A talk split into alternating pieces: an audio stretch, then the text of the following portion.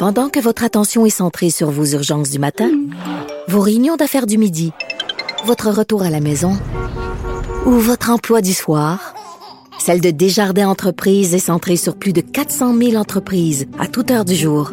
Grâce à notre connaissance des secteurs d'activité et à notre accompagnement spécialisé, nous aidons les entrepreneurs à relever chaque défi pour qu'ils puissent rester centrés sur ce qui compte, le développement de leur entreprise. Ici Ricardo. Et Émilie, marchand d'IGA. On a envie de vous inspirer à bien manger. À moins de 5 la portion. Suffit de repérer les produits valeurs sûres et de les cuisiner avec une de nos recettes. Les valeurs sûres, c'est bien pensé, hein? Bien sûr! Détails sur IGA.net. Nicole Gibaud. Une chronique judiciaire. Madame la On juge. s'objecte ou on s'objecte pas? C'est ça le droit criminel. La rencontre, Gibaud du Trisac. Nicole, bonjour. Bonjour Benoît. Ah, ben bonjour. Alors, tu veux euh, d'abord revenir sur le fraudeur récidiviste. Oui, ben c'est parce que ça fait la une de- du Journal de Montréal aujourd'hui, puis là on s'aperçoit que euh, ce que qui- qui a passé devant la commission de libération conditionnelle, le service correctionnel, etc., qu'on lui a révoqué sa libération d'office. Puis là, il va falloir faire des nuances. Parce que c'est pas évident à comprendre, mais euh, on va y aller doucement. Alors, on lui aurait révoqué sa libération d'office trois fois depuis 2017 ou 2019, peu importe. Puis il est, en- il est toujours, il est toujours remis en liberté avec des conditions, puis il récidive tout le temps. Alors, non seulement il arnaque ces dames euh, vulnérables, euh, où il leur promet de l'amour, beaucoup, beaucoup de millions, des autos, etc. On en a parlé ensemble la semaine dernière, mais il arnaque complètement son équipe de gestion aux libérations conditionnelles puis à la commission euh, comme telle. Puis je, m'explique. C'est, complexe cette loi-là, la, loi sur les libérations conditionnelles. Il y a certaines choses qu'il faut comprendre, c'est qu'il y a le service correctionnel du Canada, il y a la commission des libérations conditionnelles du Canada, puis les gens qui surveillent les, les délinquants, c'est des équipes de gestion de cas. Donc, il a passé multes fois pour la libération euh, d'office parce qu'on lui a refusé. Mais ça, c'est pas quelque chose qui pense où, où les gens sont devant la commission, la commission, et non pas le service correctionnel, la commission pour s'expliquer. C'est d'office aux deux tiers de la sentence, c'est prévu par la loi. Ils sont libérés d'office avec des conditions et surveillés. Là où la commission des libérations, surveillée par le service correctionnel, Là où la commission va embarquer, la commission des libérations conditionnelles, c'est lorsqu'il y a un manquement à, ce- à- à ces conditions-là. Et c'est ce qui est arrivé. C'est ce qui est arrivé dans le cas de ce fraudeur arnaqueur. Il a été maintes fois retourné devant la commission qui a révoqué. Mais il reste un bout, là. On s'entend que le deux tiers, il reste un tiers. Même si ça semble compliqué, là. Ben, à chaque fois qu'il atteint deux tiers de ce tiers qui reste, oui, il retourne en liberté d'office, puis on recommence. On resserre les conditions, mais il continue à les briser. Il floue tout le monde.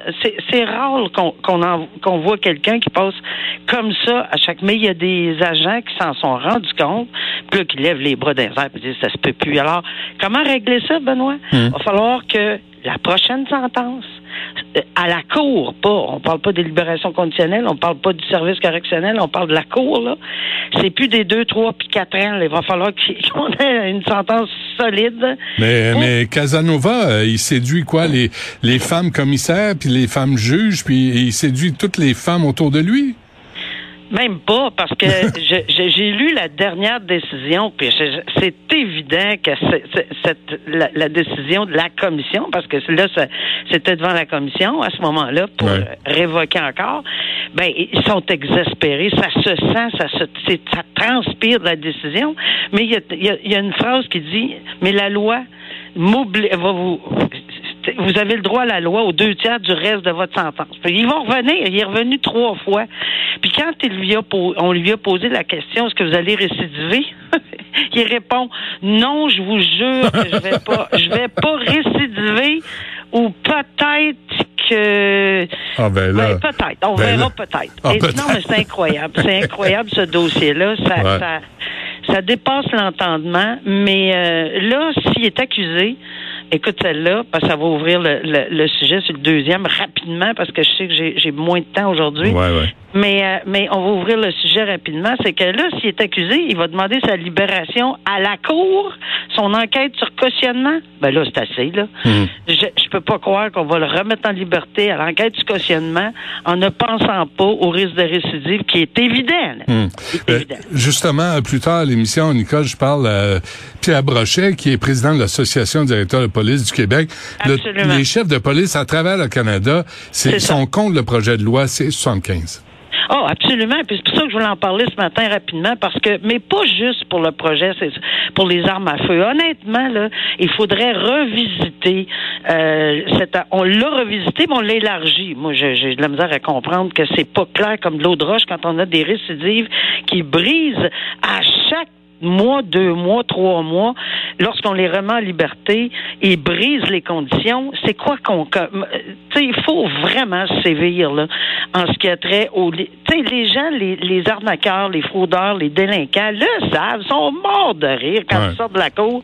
Ils savent qu'ils vont rebriser, ils vont briser leur engagement, ils vont venir, ils vont pleurer un peu, ils vont offrir que, que- quelques conditions supplémentaires, ils vont jurer qu'ils qu'ils recommenceront plus, mais ça, ça marche pas. Alors, je pense qu'il faut allumer sur les récidivistes, que ce soit surtout en matière d'armes à feu. Et j'ai hâte d'entendre euh, les commentaires parce que j'appuie les chefs de police à travers le Canada qui vont faire, qui font cette démarche-là parce que c'est suite à- à- à- au décès, au meurtre Ben oui. De plusieurs policiers qui sont. Puis le dernier, c'est terrible. Il est allé aider quelqu'un dans le fossé parce qu'il était pris dans le fossé. Puis il s'est fait abattre. Ouais, par un gars, euh, Abattre. qui a un gars qui a été libéré après un réexamen de son Exact. dossier, malgré des accusations d'agression de possession d'armes pesées contre lui. À un moment donné, à un moment donné, on va allumer. Bon, je te Ben, laisse aller, euh, Nicole, euh, mais on se reparle demain à même heure, même poste. Ça va. Merci. Salut. Au plaisir. Au revoir.